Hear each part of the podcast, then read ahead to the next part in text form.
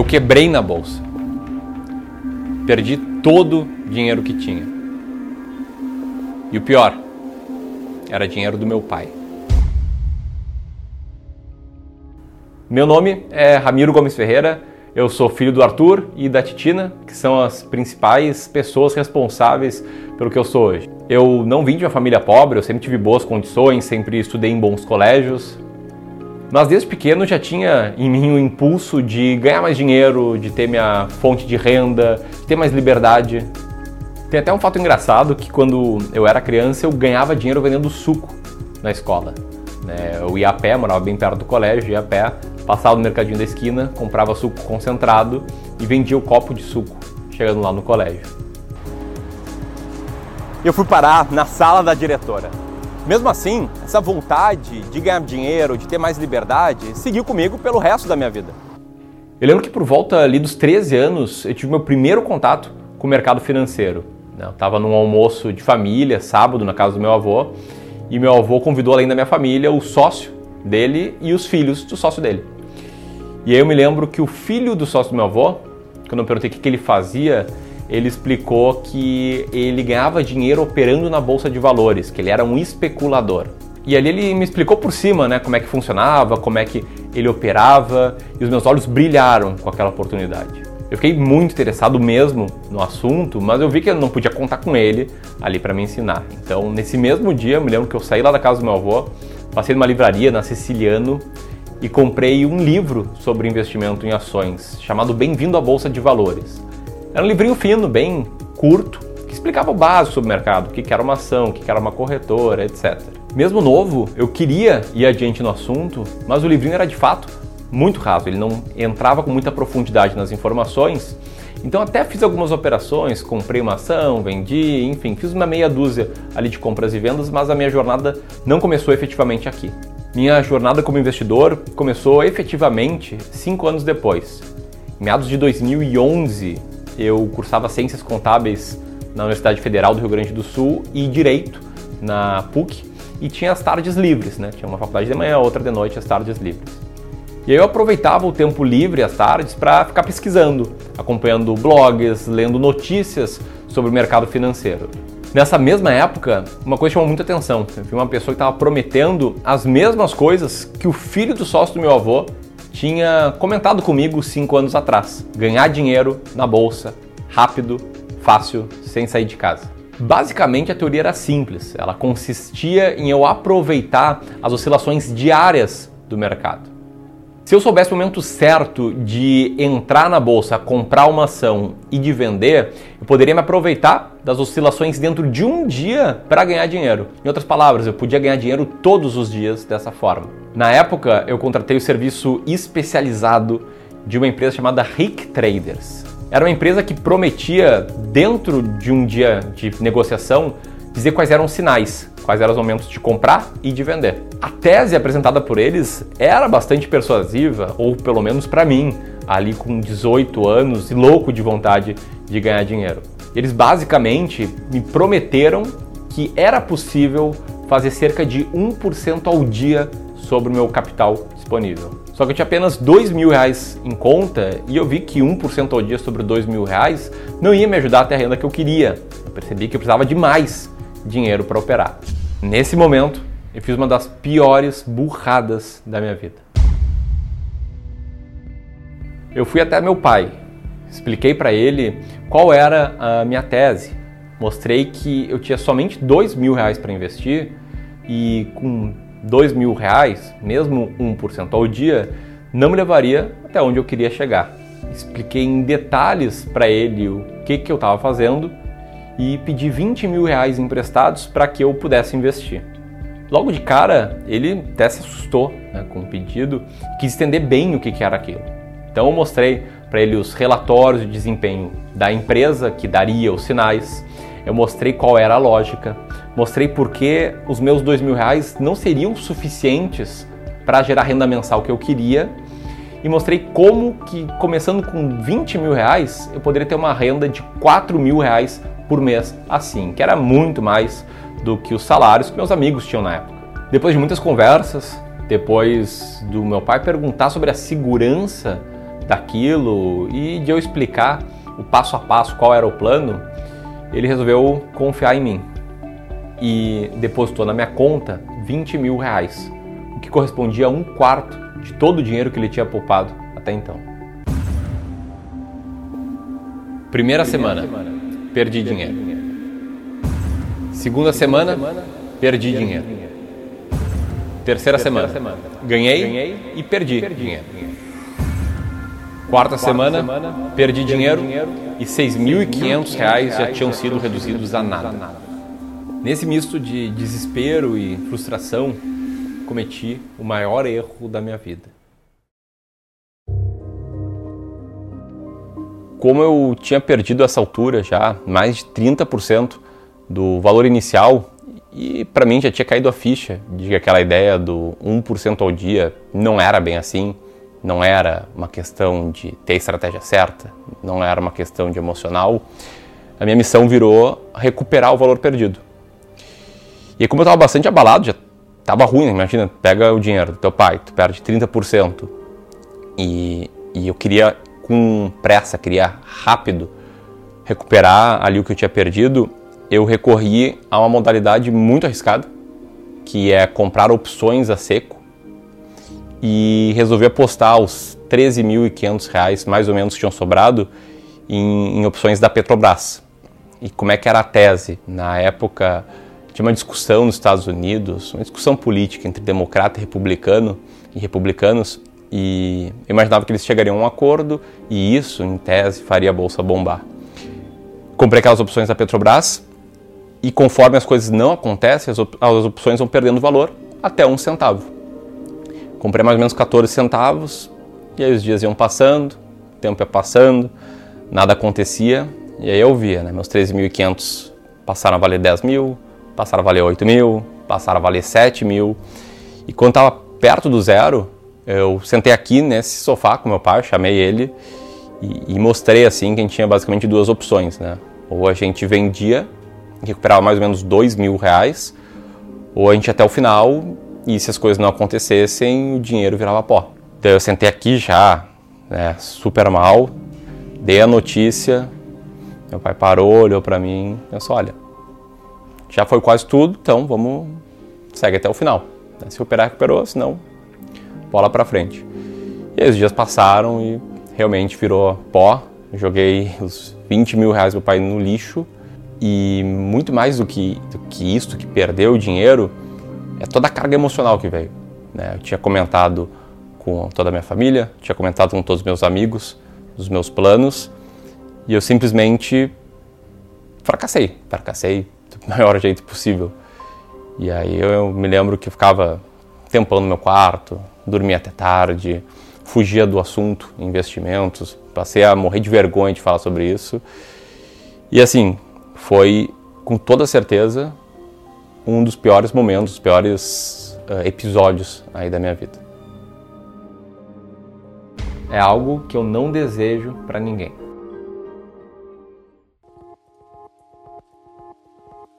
Mas o fato é que eu sou persistente. Eu não sou uma pessoa que desiste fácil dos objetivos.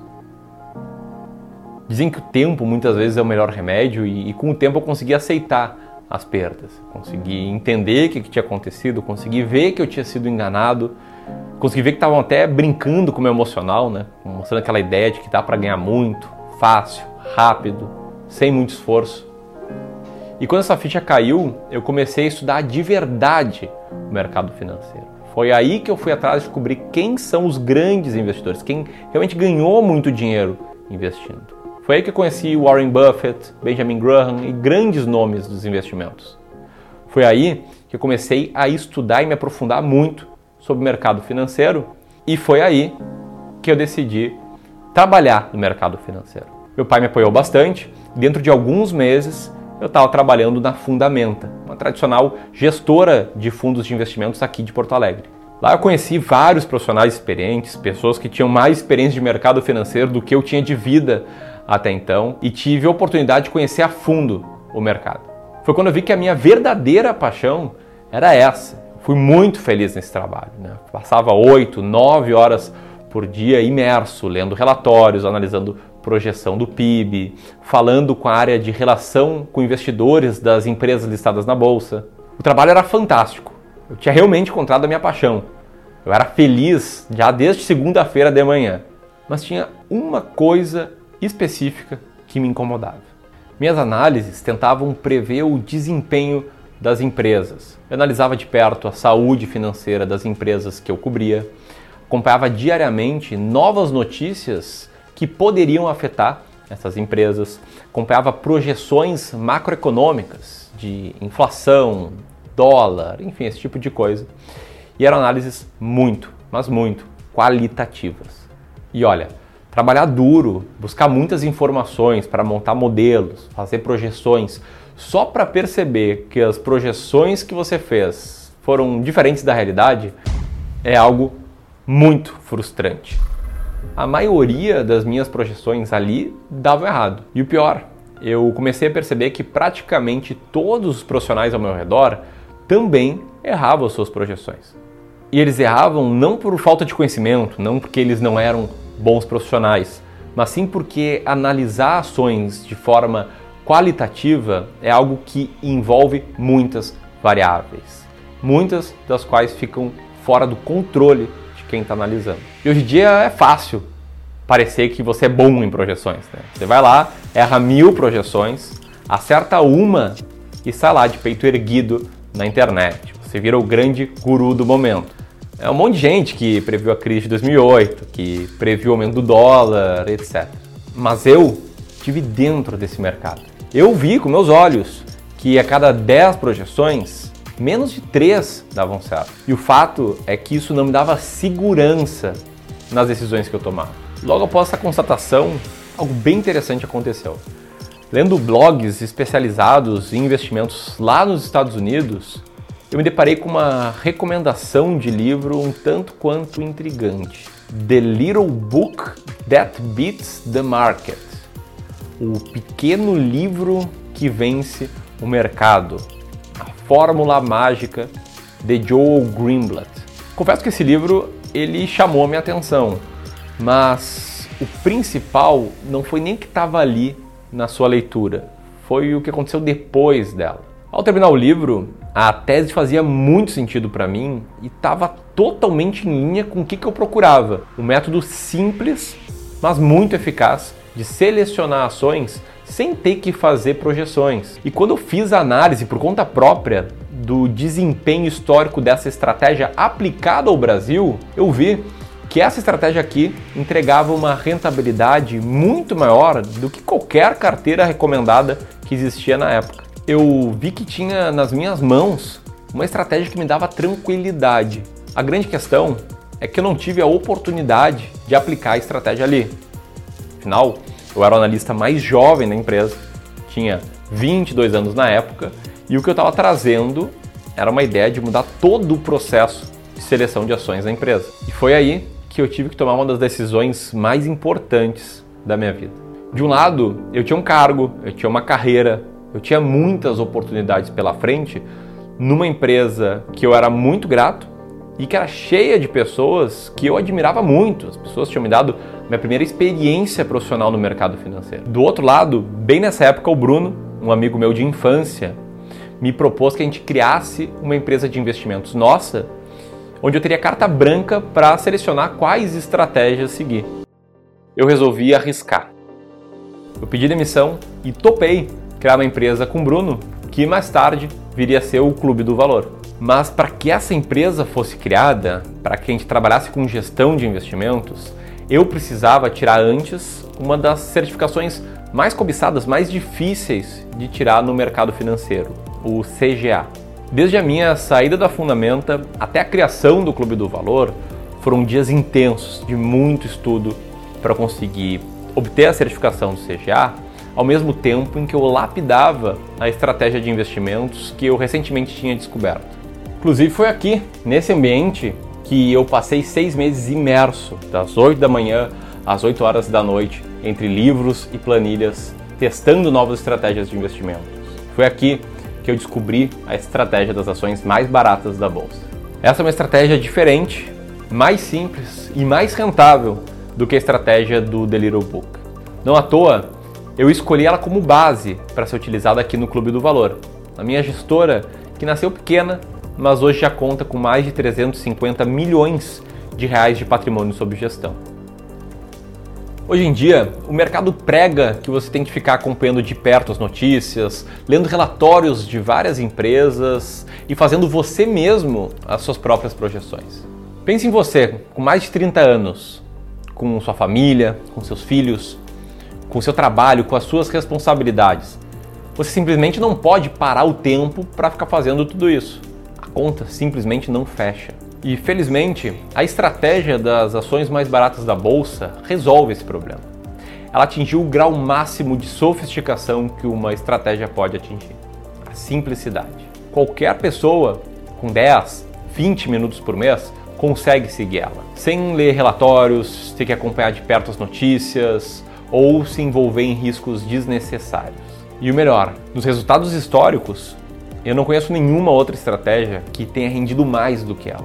Para quem busca investir com mais segurança, buscando construir um grande patrimônio para gerar uma boa renda passiva no futuro, para si e para sua família, eu não conheço estratégia melhor. Desde 2016, por exemplo, os meus clientes vêm tendo esses resultados que vão aparecer na tela agora.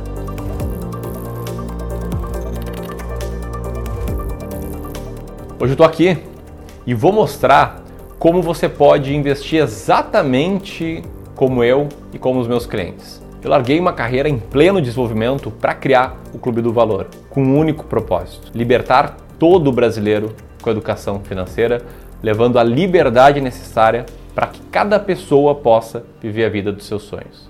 Eu quero que você, que está aí conhecendo a minha história, possa chegar no futuro também com um grande patrimônio. Que você consiga ter a vida dos seus sonhos e realizar todos os sonhos da sua família. Investimentos podem ser arriscados, mas eu vou te mostrar um caminho seguro para que você não cometa os mesmos erros que eu cometi. Ao invés de colocar o patrimônio da sua família em risco, como eu fiz com o dinheiro do meu pai, eu quero te mostrar como você pode investir com um método seguro. Minha promessa é uma só: dar a você a clareza necessária para que você invista corretamente em ações e consiga chegar lá no futuro tendo uma renda passiva de 6, 9, 12, 15, 20 mil reais por mês para você e para sua família. Se você está disposto a participar desse movimento e a descobrir como realmente investir com mais segurança e mais clareza, então eu te espero na imersão As Ações Mais Baratas da Bolsa. E se você me assistiu até aqui, tenho certeza que você vai adorar conhecer também a história de alunos meus que hoje investem com muito mais clareza com muito mais segurança nas ações tomadas. Vou deixar o link aqui do lado para você conferir. Um grande abraço e até mais!